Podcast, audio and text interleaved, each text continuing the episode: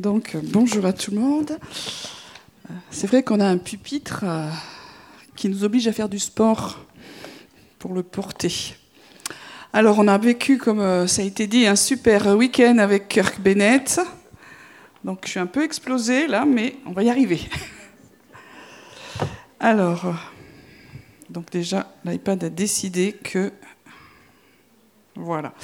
Alors je finis euh, normalement, euh, oui, je, finis euh, ce long chemin qu'on a fait ensemble sur Ésaïe 61. Et le dernier volet, comme vous l'avez vu sur... maintenant, il faut savoir le, titre du message à l'avance. Donc c'est la, de- la dernière onction que l'on trouve dans Ésaïe 61 sur l'onction nuptiale. Alors je vais résumer. En fait, euh, dans ce que j'ai développé, euh, on, avait sept onctions. Donc, euh, un. Euh, non, je blague, mais pas trop. Donc, la première, c'était. Suspense. Bon, je vais le faire moi-même. Donc, l'idée, c'était de dire que Ésaïe 61 est un- une vision de la venue de Jésus, de sa mort, de sa résurrection et puis de son retour. Donc c'est vraiment un, chemin qui nous est donné pour préparer le retour du Christ ou du Messie. Et dans ce chemin, donc j'avais déjà fait un, premier message en dehors, mais qui était sur euh, l'huile de joie, l'onction de joie. Et dans tout ce, ce retour, cette venue du Seigneur, il y a vraiment quelque chose qui est fort, qui est lié à la joie. Alors ça tombe bien parce que dans, dans le climat ambiant, c'est allé à contre-courant. Ensuite, il y a tout ce qui parle du, salut.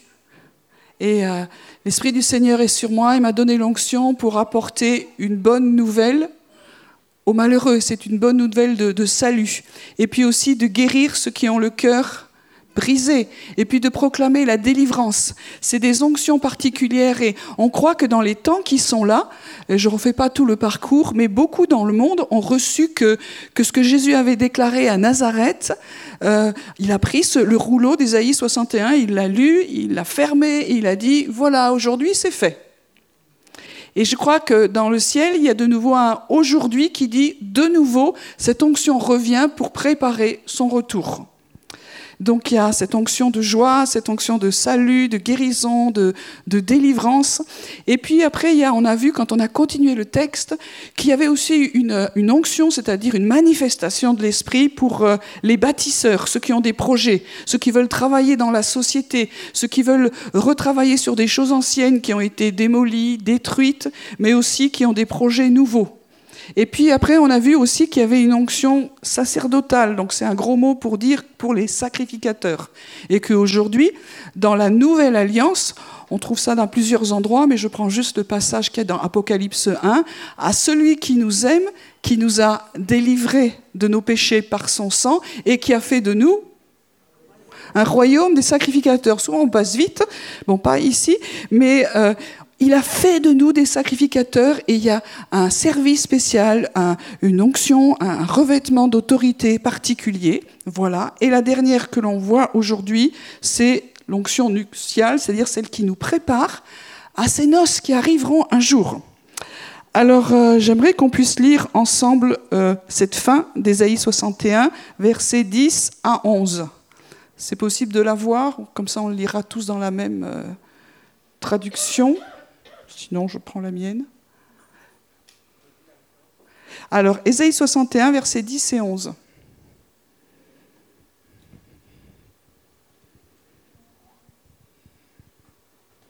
C'est vrai que j'aurais pu le lire avant, ça aurait été légèrement plus intelligent. Ok, je commence, ça va? Ah. Donc c'est pour vérifier que vous connaissez le passage par cœur. Euh, merci Joël, ça, ça, ça, Donc c'est aussi pour vérifier si vos lunettes vont bien. Je pense que je vais le lire du coup. Hein Il vaut mieux que je le lise? Oui, c'est ça. Sinon, vous avez normalement des Bibles, euh, quel que soit le modèle. hein. Je me réjouirai en l'Éternel. Ah, ben voilà. Alors, on y va ensemble. 1, 2, 3. Je me réjouirai en l'Éternel.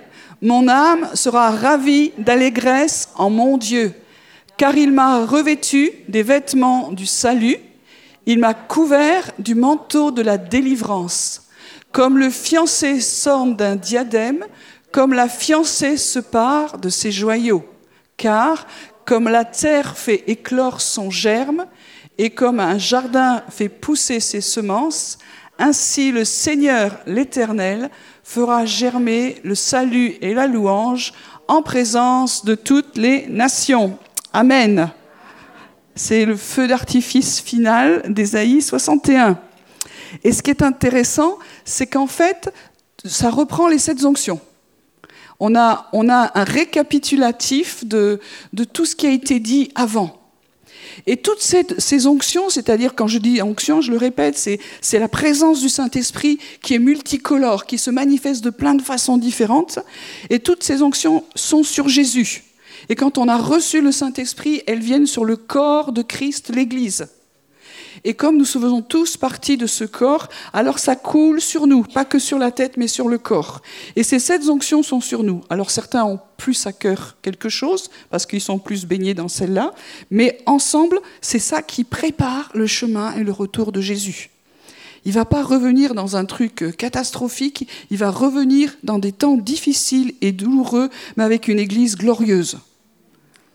Et je pense qu'il faut arrêter de... Hein, c'est ce qu'on a vu au cours de, de, de, tout ce passage d'Ésaïe 61. C'est pas l'un ou l'autre. Oui, il y a des temps difficiles. Euh, c'est biblique, euh, c'est pas être prophétique, c'est biblique. Il y, a, des temps, y a des temps difficiles qui sont là. Oui, l'Église se lève et va être glorieuse. Enfin, moi je le pense, parce qu'en tout cas, Dieu fait pas d'erreur il se dit Ouh, je vais vite revenir avant que ce soit catastrophique et qu'il n'y ait plus rien. Mais quelle vision on a de notre Seigneur, quoi. Alors, on va prendre le, le premier verset Je me réjouirai en l'Éternel, mon âme sera ravie d'allégresse en mon Dieu. Donc, ce que Dieu attend de nous aujourd'hui, c'est la joie. Pourquoi la joie? Parce que la joie, c'est une réponse à la bonté de Dieu. Techniquement, autour de nous, il n'y a pas vraiment de, raison d'être super joyeux. Euh, voilà. Mais euh, si nous savons que Jésus est là en nous, qu'il est au milieu de nous, quand on le loue, quand on le prie, que ce n'est pas une religion, ce n'est pas un temps dans notre culte, mais c'est une réelle relation, alors il y a la joie.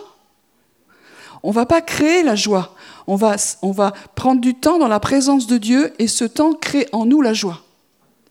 Donc pour se réjouir, euh, c'est simple, c'est pas compliqué. C'est si je suis pas joyeux, j'ai besoin de faire un retour à la présence de Dieu.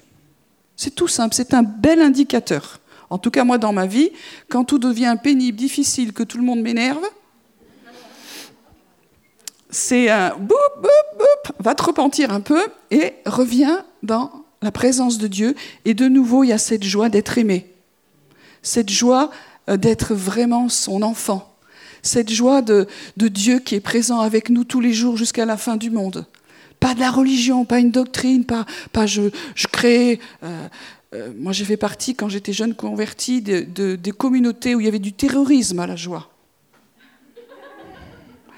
Si tu n'étais pas joyeux, tu étais suspect. Donc tu venais au culte avec le sourire adéquat pour qu'on te fiche la paix et que tu sois cachère, enfin religieusement correct. Mais c'est pas ça dont je parle. On va pas se forcer à être joyeux si c'est envie des choses difficiles. Mais on, va, on sait où est la source de la joie. Donc je me réjouirai en l'Éternel, mon âme sera ravie d'allégresse. Alors c'est fort ça. Je ne vais pas reprendre tous les mots là sur cet endroit-là. Et je veux dire simplement attention aux voleurs de joie dans l'Église. Ceux qui vous disent toujours que ça va pas qu'il vous manque un truc, euh, que la parole est encore plus légaliste que vous aviez pensé, etc., euh, etc. Tu dis waouh, waouh, waouh. Et puis notre chair, elle est un voleur de joie. Nos pensées, je sais pas les vôtres, alors les miennes, des fois, je, suffit, ça suffit. Silence. Euh, et puis l'ennemi, est là aussi pour nous, nous, voler la joie. Et je crois que dans ces temps où c'est difficile dans les nations, on peut, ne peut pas dire non, tout va bien, c'est pas ça que je suis en train de dire. Mais au milieu des tempêtes, au milieu des choses douloureuses, on est capable de vivre la joie parce qu'elle est surnaturelle, elle vient d'en haut. Donc il y a des, des cohortes de, voleurs de, de, paix, de joie qui ont été libérés réellement dans le monde spirituel pour euh, mettre au milieu de nous, dans nos vies, dans nos maisons, dans nos communautés, de la peur, de la tristesse, des inquiétudes. Et euh, ça, ça, rejoint ce passage qu'on avait travaillé justement euh, au, niveau, au niveau d'Ésaïe 61, que euh, cette onction de joie qui est libérée vient nous libérer et déchirer l'esprit de deuil, l'esprit d'abattement. Et je crois vraiment que, que l'esprit de deuil, l'esprit d'abattement est quelque chose qui vient pervertir, qui vient souiller l'onction nuptiale. Normalement, quand on se marie, on est content. Merci. Normalement. Alors je sais que dans certains pays, c'est pas le cas. Euh, Aujourd'hui, on a quand même un peu le privilège de choisir avec qui on va se marier. Dans des pays, c'est pas le cas. Et euh, euh, je passais devant la télé chez moi, et puis il y a toujours des émissions incroyables. Il y a, les, dames qui viennent choisir leur robe de mariée en, toute intimité, donc avec la télé. et il y en a, elle faisait une tête, mais une tête. On disait qu'elle préparait son futur enterrement. Et en fait, c'est parce qu'elle n'avait pas sa, sa, je sais plus ce que c'était, euh, sa jumelle. C'est une drôle d'histoire, ça. Donc elle a fait la gueule tout le long. Enfin, je ne suis pas restée tout le temps parce que je trouve ça assez bon, bref. Et euh, donc normalement, quand on dit que à la fin il y aura un mariage avec l'agneau, ça nous met une... le sourire ou c'est un encéphaloplat. Voilà. Donc, on, a des, voleurs de joie et, et je crois que c'est, il faut vraiment veiller à ce que cette huile reste pure et qu'il n'y ait pas cet esprit de deuil qui vienne, cet esprit d'inquiétude, de mort, etc. Et ça nous rappelle le, le passage d'Ésaïe 35, versets 8 à 10. Je, je lis que la fin. Donc c'est un chemin aussi. Les délivrés y marcheront, on est vraiment dans la même idée. Les rachetés d'Éternel retourneront, ils iront à Sion avec chant de triomphe. Une église qui est en bonne santé, dans toute l'histoire de l'église, c'est une église qui chante. Ça a toujours été le cas. Chaque fois qu'il y a un réveil, ça chante. Chaque fois qu'on s'endort, ils iront à Sion avec chant de triomphe et une joie éternelle couronnera leur tête. C'est ce dont je vous parle. C'est pas une joie que nous fabriquons d'en bas parce qu'on est chrétien, il le faut, alléluia, amen, mais c'est parce que euh, c'est une joie qui vient d'en haut, c'est une joie éternelle qui couronne notre tête et qui vient couronner nos pensées et qui leur dit ça suffit. Il y a un événement incroyable, tu es aimé. Et l'allégresse et la joie s'approchent. Alors moi qui suis très visuelle, ça me parle. Je vois deux copines qui arrivent, qui s'appellent Allégresse et Joie, et qui disent on va faire un bout de route avec toi. Et puis il y en a deux autres qui s'en vont et qui n'étaient pas des copines. La douleur et les gémissements s'enfuient. Des fois, on est mal accompagné dans notre chemin avec Dieu. On a des conseillères qui sont vraiment Oh, c'est dur la vie avec le Seigneur. C'est douloureux. Et puis, on, vous trouvez toujours quelqu'un qui, va être en phase avec votre douleur. Est-ce que ça nous aide? Moi, en tout cas, ça ne m'aide pas. Voilà, donc il y, a, Dieu qui, nous change l'atmosphère autour de nous par sa présence, par son amour. Et puis, je ne vais pas aller plus loin là-dessus, mais veillons vraiment à, rester dans, la joie. Et si elle s'en va, si on nous la vole, ça fait partie du chemin, alors revenons dans la présence de Dieu et retrouvons la joie de sa présence. On ne la crée pas, mais on la reçoit. Parce qu'il est la joie. Le royaume de Dieu, c'est la joie. Et puis on continue la suite du passage, car il m'a revêtu des vêtements du salut, il m'a couvert du manteau de la délivrance. Alors, comme je vous ai dit, quand on se marie, l'important quand même, c'est d'être à peu près bien habillé. Donc il y a, des, vêtements adaptés. Après, selon les goûts, on a fait plein de mariages, chacun fait sa vie. Mais là, il m'a revêtu pour ce mariage des vêtements de salut, il m'a couvert du manteau de la délivrance. Donc on va regarder quelle est la garde-robe adaptée pour ce futur mariage. Il faut la préparer quand même. Hein Donc la première chose, c'est lui qui amène tout. Grande économie. Voilà. Surtout dans la même émission, j'ai regardé vaguement les robes de Marie et j'ai dit mais c'est n'importe quoi. Hein. mais bon. Bref, donc c'est lui qui nous revêt, qui paie tout, tout ce qu'il faut pour que nous, soyons, que nous soyons revêtus du vêtement qui convient. Vous avez remarqué à plusieurs reprises dans la parole, si tu n'as pas le vêtement qui va, tu ne peux pas rentrer dans le repas des noces. C'est, on se dit, oh, quand même, Dieu. Euh, oui, parce qu'il a préparé quelque chose, lui. Il veut nous en revêtir. Et si nous, si nous rentrons avec un vêtement qui, à notre goût, qui nous semble satisfaisant, il y a quelque chose qui ne marche pas. C'est quelque part un, affront. Et euh, en fait, c'est quand, dans notre religion, nous pensons que c'est satisfaisant ce que nous faisons, que ce que nous avons, nos bonnes œuvres, tout ce que notre grand service, euh, toute notre vie de piété, tout ça, on arrive, c'est revêtu de nos plus beaux atours. Vous pouvez faire ce que vous voulez, ce sera jamais suffisant. Jamais. Le seul vêtement qui est suffisant, c'est ce l'amour de Jésus. C'est le prix qu'il a payé. Et, chaque fois qu'on vient devant Dieu avec, euh, avec, avec ce que nous avons vécu, avec nos œuvres, on est dépouillé. Ça crame. Des fois, je me dis, euh, j'espère qu'il restera quelque chose à la fin. Des, fois, j'ai la crainte un peu de Dieu. Donc, on regarde un peu plus ce vêtement que Dieu a préparé. Donc, le mot en, hébreu pour revêtu, c'est vraiment couvert, enveloppé. Ça nous, ça nous revêt complètement. Et puis le, le, mot hébreu pour vêtement, c'est la racine, c'est bagad, si ça intéresse quelqu'un. Et l'origine de ce mot, c'est infidèle, trahir, enfreindre la loi. Alors des fois, il y a des, trucs, on se dit, waouh, ça sort. Et je réfléchissais à ça, je me dis, en fait, euh, ce, que, ce dont nous sommes revêtus démontre si nous sommes fidèles ou infidèles. C'est intéressant. Se, dire que le, vêtement que Dieu nous, nous donne, il, il montre que nous sommes fidèles. Et c'est un mot qui revient souvent. On, en a entendu parler pendant, notre travail, ce qu'on fait ici dans l'école et, ce, et ce week-end. Qu'est-ce que Dieu cherche le plus parmi son peuple? La fidélité. Pourquoi? Parce que nous sommes invités à un mariage. Ça semble logique.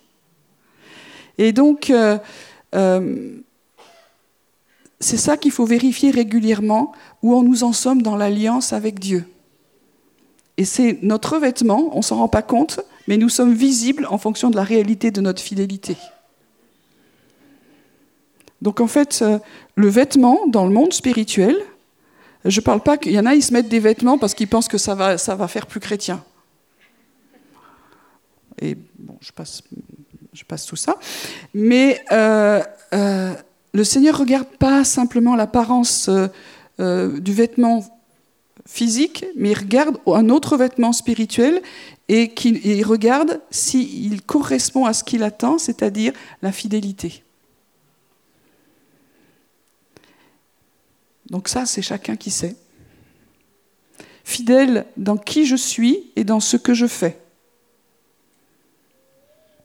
Seigneur veut vraiment revenir devant toi et que tu viennes dans ta grâce, dans ton amour, que tu viennes checker euh, en nous, sur nous, là où il y a de l'infidélité, que nous puissions nous repentir et dans ce que nous sommes, dans ce que nous disons, faisons. Merci Jésus. Amen. Il m'a revêtu donc des vêtements du salut. Donc la racine de, salut, c'est la même que, Jésus, Yeshua, Yesha. Et euh, c'est l'idée de défendre, délivrer, d'être sauvé, secouru, victorieux et même on trouve dans la parole, libéré de troubles moraux et spirituels. Donc c'est un, salut qui est, qui, est, large, qu'on a besoin de découvrir encore davantage. Je pense qu'on a, on a touché un petit peu le salut, mais on n'a pas encore connu dans notre être et dans l'Église au sens général la vérité et la totalité de tout ce que Jésus nous donne comme salut. Et euh, pour ça, on a besoin encore de se revêtir davantage de ce, de ce salut que nous avons dans le, dans le Seigneur. Ok? Donc ça veut dire qu'on a besoin de plus de révélation de Jésus. Parce que c'est cette révélation qui nous recouvre, mais qui vient nous défendre, nous délivrer, nous sauver, etc. etc. Ensuite, euh, on prend la suite du mot et c'est couvert. Là, il n'y a pas de surprise, ça veut dire couvert. le manteau, en, hébreu, dans les mots que j'ai regardés, euh, c'est un vêtement qui est porté par-dessus, donc no suspense, mais il était porté par certaines, le mot qui, était, qui est utilisé, il était porté par certaines catégories dans la parole de Dieu, et c'était un vêtement porté dessus par le souverain sacrificateur, par les hommes de rang, et puis par les, les filles de David. Donc c'était un attribut de royauté, un attribut de dignité, un attribut de la sacrificature. Donc Dieu nous revêt d'un vêtement royal et sacerdotal. C'est ce qu'il y a dans ce mot. Et ça rejoint ce que nous avons vu, c'est que dans cette onction, il y a vraiment cette onction royale et sacerdotale à la fois, et ça fait partie. Nous sommes revêtus de salut, mais en même temps, nous sommes revêtus de dignité et d'autorité. Et ce manteau, euh, dans la racine du mot, il y a aussi de nouveau infidélité, transgresser, péché. On retrouve cette idée-là, je te revais de ce vêtement, mais il faut que tu sois fidèle. Et je trouve ça fort de voir que, à, plusieurs reprises, quand on touche le vêtement, quand on va regarder cela, c'est l'idée de fidélité. Et ça me parle euh, de, cette spécificité de l'amour de Dieu qu'on passe un peu vite. Dieu nous aime d'un amour jaloux. Alors quand on parle de jalousie dans le monde, c'est pas très positif. Je prends le passage de 2 Corinthiens 11, versets 1 à 2, qui Paul dit Oh, si vous pouviez supporter de ma part un peu de folie, mais vous me supportez, car je suis jaloux de vous d'une jalousie de Dieu parce que je vous ai fiancé à un seul époux pour vous représenter à Christ comme une vierge pure. Ça veut dire que, Dieu nous aime d'un amour jaloux qui est radical, qui est exclusif, qui, attend, parce que lui nous aime totalement, d'un amour fou, incroyable. Hein, pourquoi On ne sait pas. Mais il nous aime comme ça, et il attend en retour que nous, on n'ait pas plein d'autres alliances pour ça qu'on fait de la délivrance, c'est pour ça qu'on nettoie nos vies. On ne veut pas qu'il y ait, d'autres alliances qu'avec Dieu. Et, c'est important pour un mariage, quoi.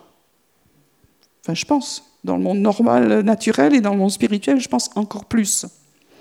Et ça rejoint euh, ce passage, je n'ai pas le temps de le, prendre, dans Osée 2, 16, 21. Vous regarderez ça, mais il est quand même assez, intéressant.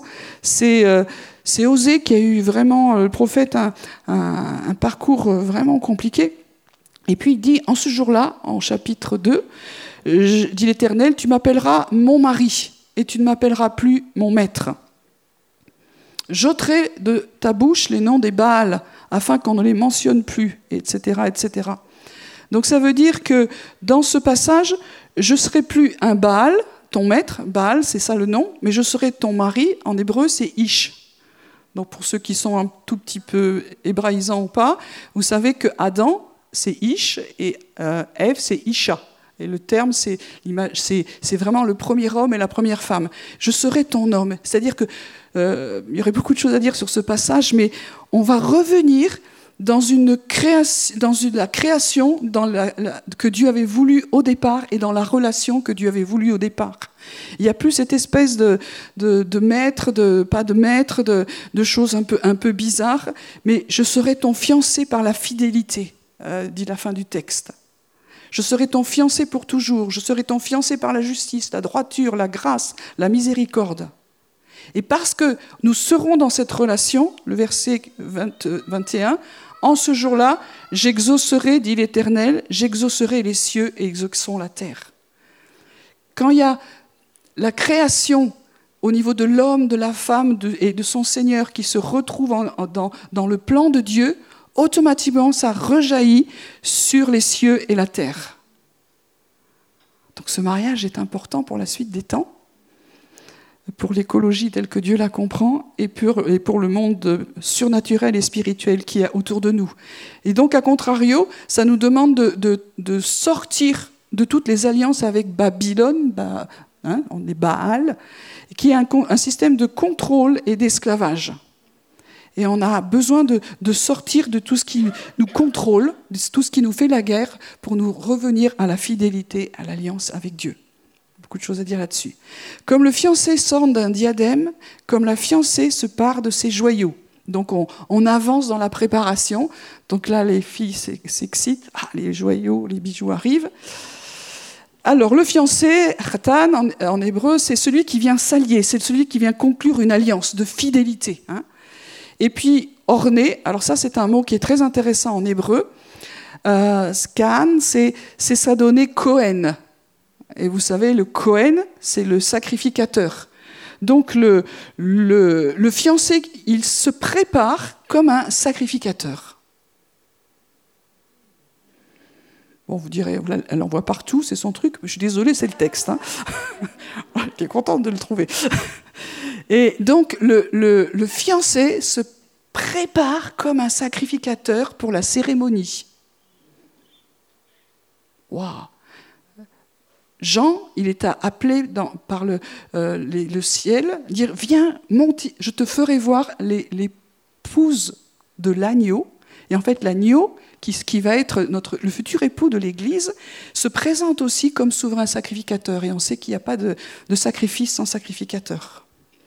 Et donc, il met ensuite un, diadème, donc c'est un turban, une parure, et la racine dit que cette parure, c'est lié à la gloire, c'est-à-dire qu'il est rempli de gloire. La gloire, c'est la manifestation réelle vraiment de la présence de Dieu. Et on se tourne maintenant vers la fiancée, la Kala, et elle vient d'une racine qui est aussi très intéressante, qui veut dire compléter, parfaire, rendre parfait, couronner. Donc souvent, euh, on se dit, la femme, ben, Adam, il ne pouvait pas être seul. D'abord, il faut bien relire le texte parce que ce n'est pas du tout ça qui est, écrit. Mais euh, donc, on, va, lui filer quelqu'un pour l'aider. Et voilà, ça c'est fait. Non, c'est, elle est là pour compléter, rendre parfait, couronner, orner. Et c'est pour ça que Jésus a et un tel amour pour sa fiancée, un tel désir qu'il a donné sa vie entièrement pour qu'elle puisse se lever parfaite. Et euh, il ne faut pas qu'on réfléchisse à l'Église, euh, si c'est l'Église institutionnelle, bâtiment, voilà, mais les gens, les, personnes, on ne peut pas penser à l'Église de façon minable. Parce que euh, Jésus a un amour passionné. Il l'aime profondément.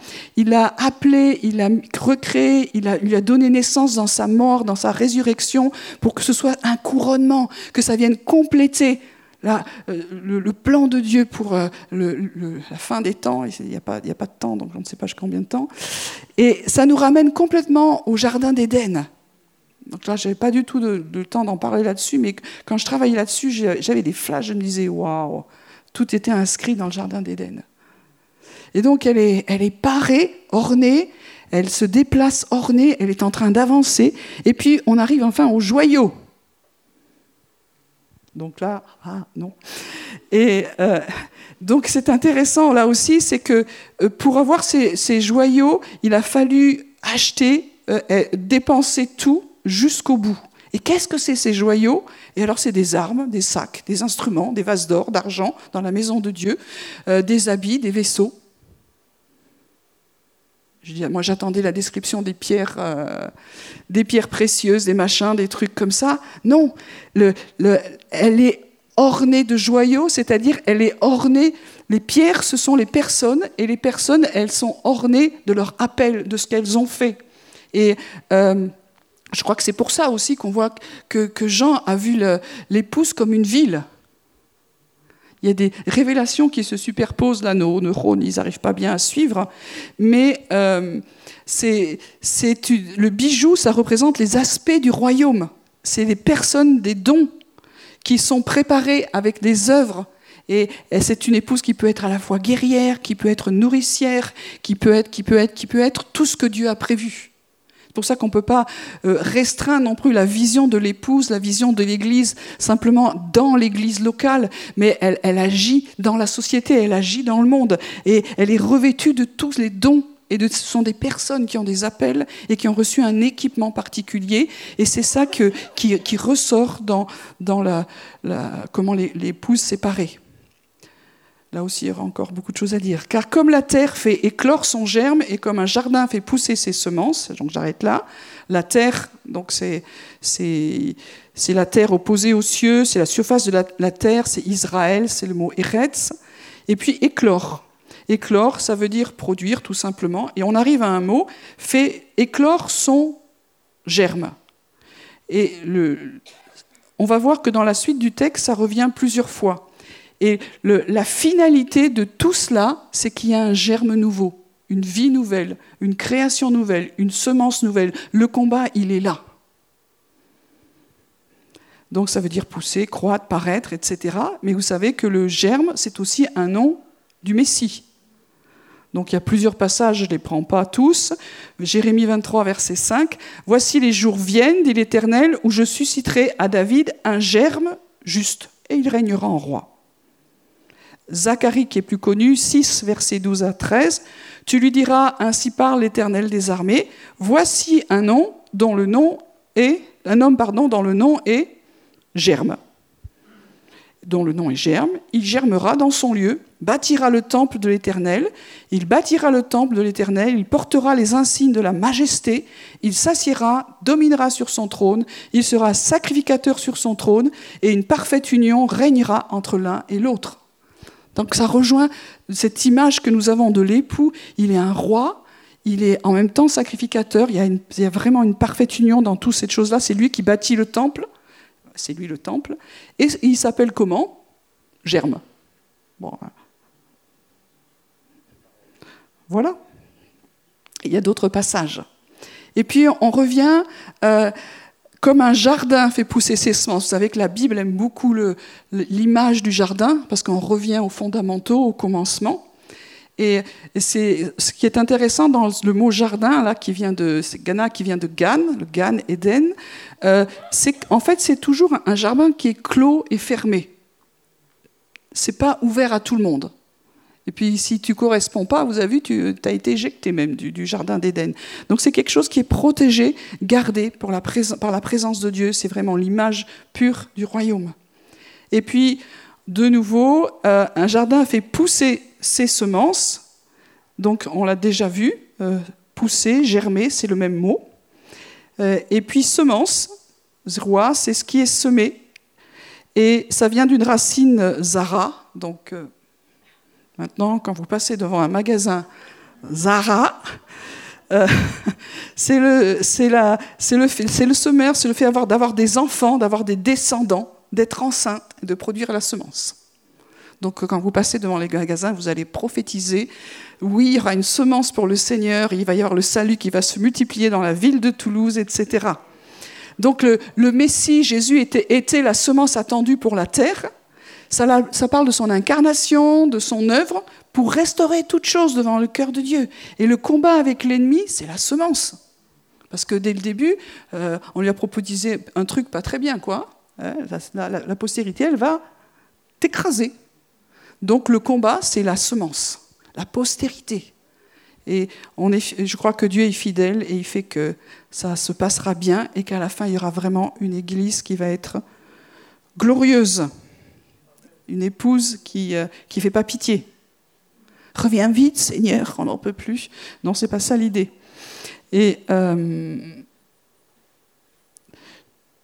quand euh, Paul parle du mariage, je ne vais pas en parler, entre l'homme et la femme, alors il y, a, eu plein de trucs un peu bizarroïdes qui ont été écrits dessus, donc je, je, laisse les devoirs des conjoints, mais je reste juste sur l'idée comme Marie aimait vos femmes comme Christ a aimé l'Église s'est livré lui-même pour elle, afin de la sanctifier par la parole, après l'avoir purifiée par le baptême d'eau, afin de la faire paraître devant lui, cette Église glorieuse, sans tache, ni ride, ni rien de semblable, mais sainte, irrépréhensible.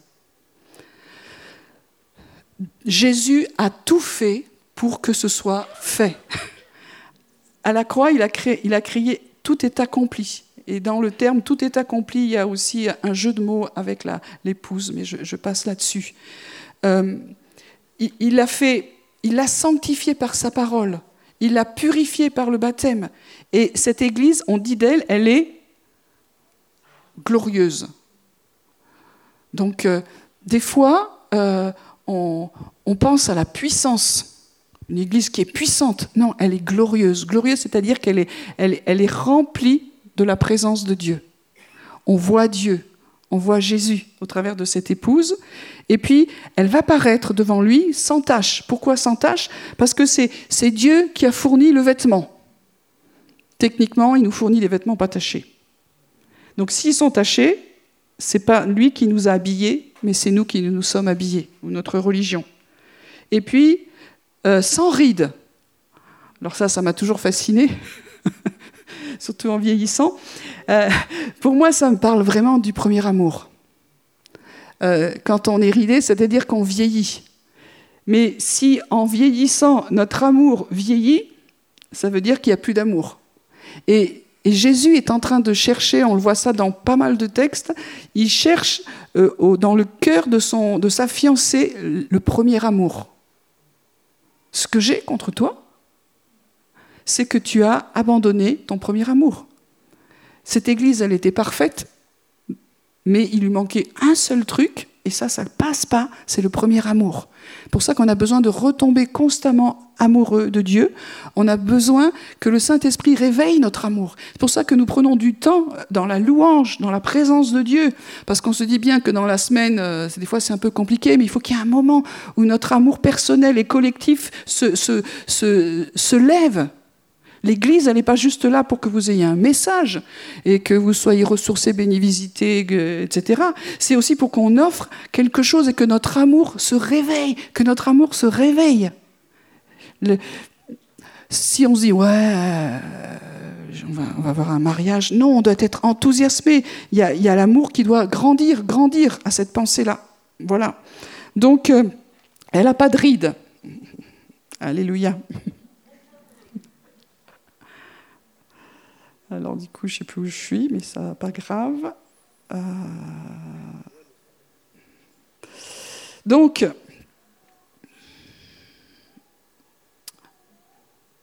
oui, je, je continue. Euh, ainsi, le Seigneur l'Éternel fera germer le salut et la louange en présence de toutes les nations. Amen. Le Seigneur, c'est Adonai. L'Éternel, c'est le nom imprononçable, où chacun a son idée là-dessus. Et euh, donc on a déjà Dieu qui dit bien je suis, je suis, et c'est moi qui fera germer. Nous, on est appelés à aller évangéliser, on est appelés à faire les œuvres que Dieu a préparées d'avance, mais c'est Dieu qui va le faire. Et il ne faut pas qu'on pense que, que, nous, on est quelque chose. Et il fera germer, on retrouve de nouveau le même mot qu'on a vu dans, le, dans le, le verset précédent. Donc on retrouve trois fois le mot germer. Donc c'est vraiment la fin de, ce, chemin de royauté qui prépare la venue du Messie, son retour. Et un des mots qui revient le plus, c'est germer. Ça va germer, ça va germer. Donc on n'est pas dans une, dans une vision de mort, d'extinction. Seigneur Jésus, reviens vite, reviens bientôt parce qu'on n'en peut plus. Non, c'est la vie c'est la vie qui est en train de reprendre. Donc il faut qu'on change vraiment de disquette dans notre tête. Oui, il y a des choses qui ont l'impression que tout s'est arrêté, qu'il y a de la mort. Non, Dieu dit, mon, les Seigneurs fera germer. C'est notre foi qui doit être réveillée. C'est celui qui fait germer, c'est lui. Il y a une puissance surnaturelle de vie. Si c'est nous, d'accord. Donc il fera germer le salut. Donc en, hébreu c'est tzedaka, c'est plutôt justice, mais on peut traduire salut. Il fera germer la justice, le salut. C'est, pareil dans ce sens-là. Et la louange. Et donc le mot louange, dans, dans cet aspect-là, c'est faire briller, faire luire, euh, quelque chose d'extravagant, de fou, de délirant, agir comme un fou.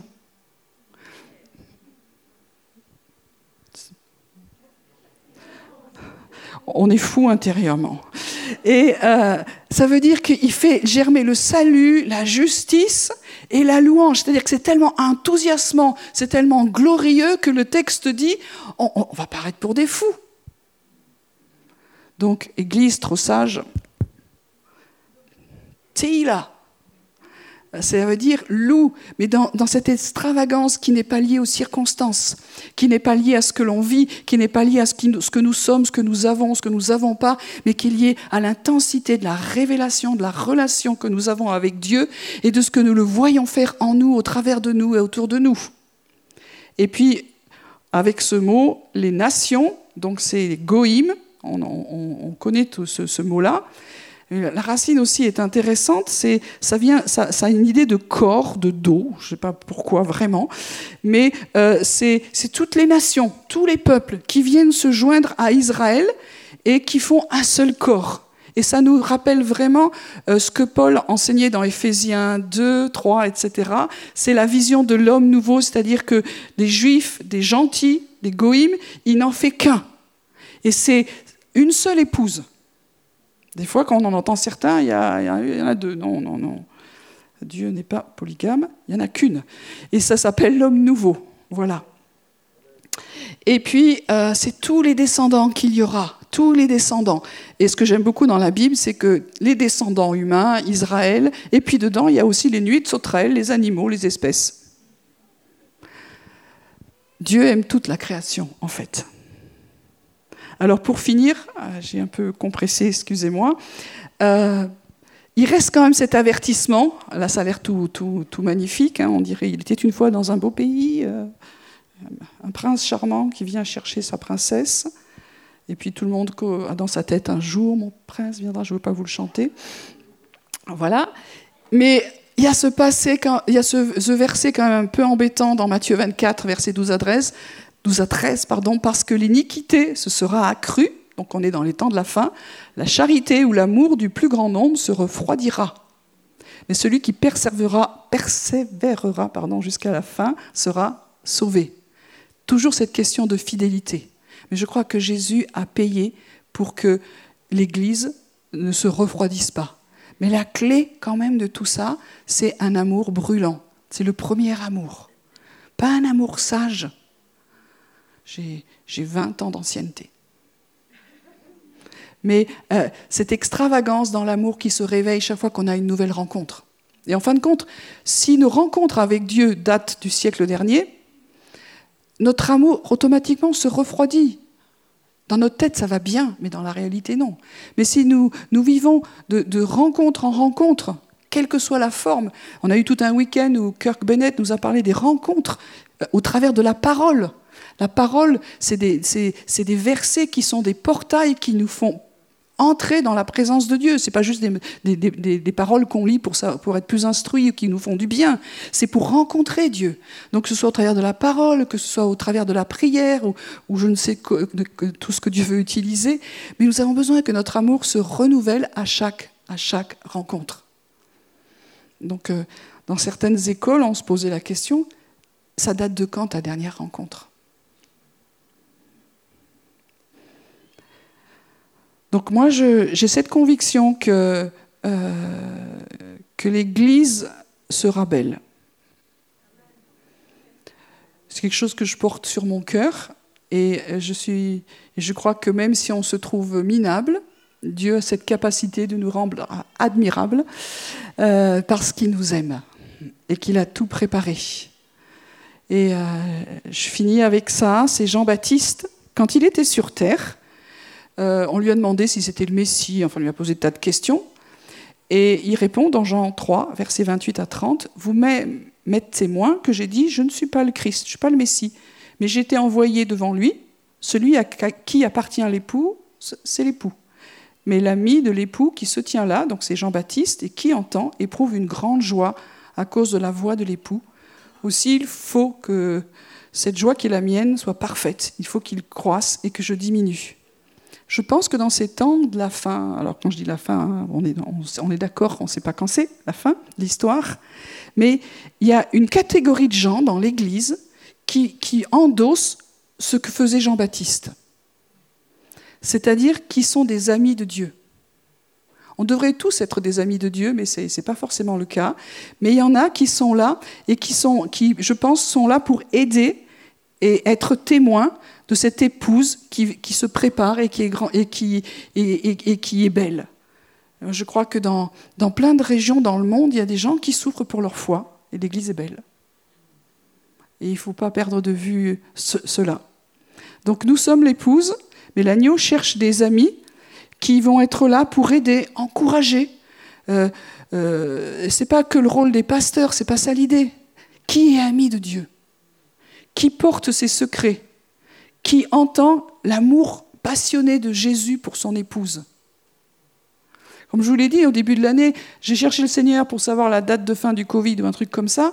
Il m'a juste dit, il y a un mariage qui se prépare. Il m'a réaligné sur, sur la centralité de mon appel, c'est-à-dire je dois être ami de Jésus et aider à ce qui est important pour lui. Tout ce qu'on vit, c'est pas que c'est pas important, mais, mais c'est pas le but final. C'est pas le happy de la grande histoire. Oui, on passe par des choses difficiles, mais il faut, faut garder le but. Et, Dieu cherche des amis à qui il va pouvoir parler, communiquer, et qui vont être des témoins. Et Jean, alors pas Jean-Baptiste, mais Jean, donc lui, il a vécu des, transports en esprit, des machins, etc. Et puis, il, voit en, Apocalypse 21, verset 2, descendre du ciel d'auprès de Dieu la ville sainte, la nouvelle Jérusalem, préparée comme une épouse qui s'est parée pour son époux. C'est tellement magnifique, qu'il est témoin. Il est témoin que c'est vrai, que ça va arriver et qu'il n'y aura pas de ratage. Il faut des témoins. Les amis vont être des témoins de ce que Dieu montrera en avant. Apocalypse 21, verset 9, un des sept anges qui tenait les sept coupes remplies des sept derniers fléaux vins, il m'adresse la parole en disant, viens, je te montrerai l'épouse, la femme de l'agneau. Et il l'a vue. Et aujourd'hui, qui regarde ce que Dieu regarde qui s'intéresse à ce, que, ce qui intéresse Dieu. Et très humblement, moi je dirais que ces, derniers temps, Dieu m'a permis d'aller voir quelque chose que j'avais jamais vu de l'épouse, et il m'a dit j'aimerais que tu fasses partie des témoins. Et je ne peux pas douter qu'elle est splendide, qu'elle est magnifique, et que Dieu n'échouera pas. Et j'ai pas envie de dire oh il restera un faible reste misérable, euh, on montera comme on peut. Euh, c'est pas du tout ça. Dieu ne rate pas. Le, sacrifice de l'agneau n'a pas échoué. La, nouvelle création qui viendra, elle sera magnifique. Elle sera baignée de cet amour parfait qui est puissant et qui vainc toutes choses. Alors je voulais vous laisser ça dans cette fin d'Ésaïe 61 qui est magnifique. Et ça devrait nous, nous renouveler dans la joie. Il y a une vraie espérance de regarder les choses que Dieu regarde. Juste regarder ce qu'il regarde. Seigneur, merci parce que tu es beau, tu es magnifique, et tu as désiré que nous soyons à tes côtés. Tu nous entraînes dans cette communion, dans cette intimité royale, sacerdotale. Tu nous transformes de l'intérieur. Tu nous fais marcher de gloire en gloire. Il n'y a pas d'erreur, il n'y a pas d'échec.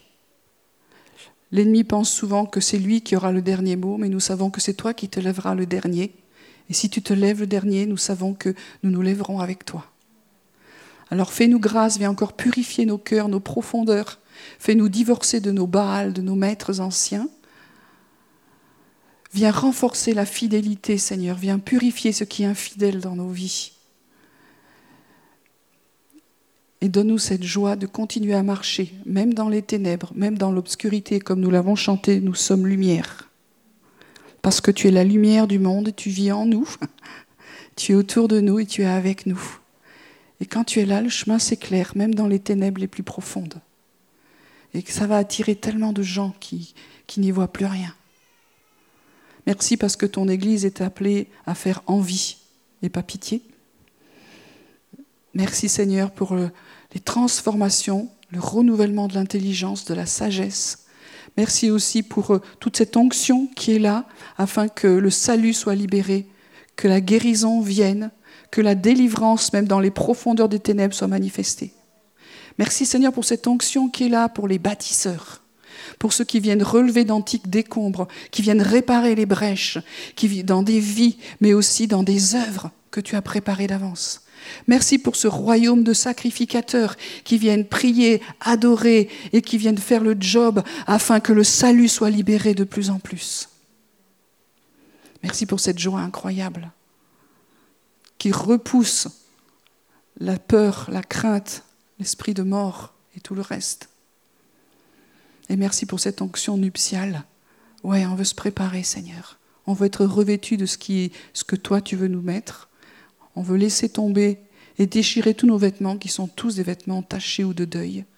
Et on veut recevoir un peu plus de ta personne, de ta présence. Merci Seigneur pour tout ce qui va germer. Et déjà, nous déclarons que c'est en train de germer parce que rien n'arrête la puissance du royaume de Dieu. Rien n'arrête la puissance du Seigneur, la puissance de la parole de Dieu. Amen. Voilà, on a fini un petit bout d'Ésaïe 61. Je voulais prendre le temps d'y aller un peu plus approfondi parce qu'il y a tellement de choses dans un texte.